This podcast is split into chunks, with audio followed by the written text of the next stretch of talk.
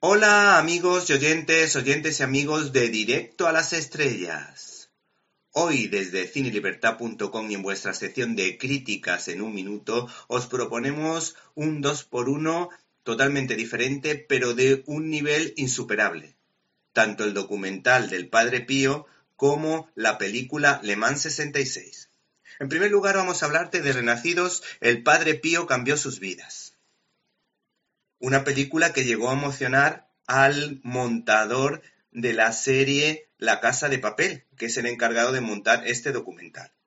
Y es que a todos nos suena, seguro que nos suena, el nombre del escritor José María Zavala, autor de libros de un enorme interés histórico como La maldición de los Borbones o todos los relacionados con la figura del fundador de la Falange José Antonio Primo de Rivera.